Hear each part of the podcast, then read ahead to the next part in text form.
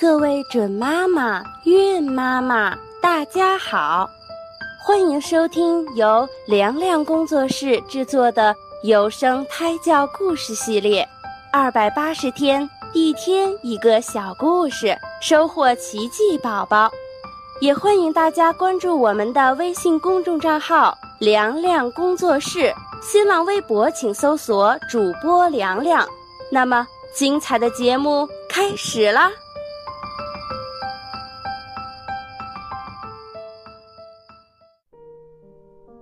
小宝贝儿们，你好呀！今天凉凉姐姐讲的小故事名字叫做《金斧头银斧头》。一个樵夫坐在河边哭，路边的神仙看见了，问他：“你为什么哭？”樵夫说：“我的斧头掉进河里，我没法砍柴了。”神仙说：“我可以帮你把斧头找回来。”说完，神仙就跳入河里不见了。一会儿，神仙从河水里探出头来，手里拿着一把金光闪闪的斧头，问樵夫：“你掉的是这把斧头吗？”樵夫一看，那是一把金子做的斧头。他马上说：“不是，这不是我的，我的斧头是铁做的。”又过了一会儿，神仙又从河水里冒出来，拿着一把银光闪闪的斧头，问他：“你掉的是这把斧头吗？”樵夫摇头说：“不是，不是，我的斧头是铁做的，不是银做的。”最后，神仙拿着一把又旧又老的斧头跳出水面，问樵夫：“这是你掉的斧头吗？”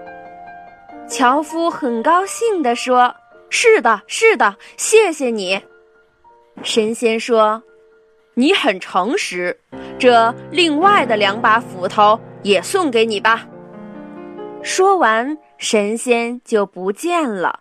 于是，樵夫拿着三把斧头回家去。樵夫的邻居听到这件事，以为只要丢一把斧头到河里去，就可以带回三把斧头，于是也把斧头丢进河里，然后坐在河边大哭起来。神仙又出现了。邻居告诉神仙，自己掉了三把斧头在河里。这是你的吗？神仙拿出一把金斧头，是是是我的。邻居高兴地说：“这把也是你的吗？”神仙再拿出一把银斧头，对对，这个是我的。邻居又连忙答应。这个呢？神仙拿着一把旧斧头。这个也是我的。邻居说道。神仙说：“你真的掉了三把斧头在河里吗？你太贪心了吧！”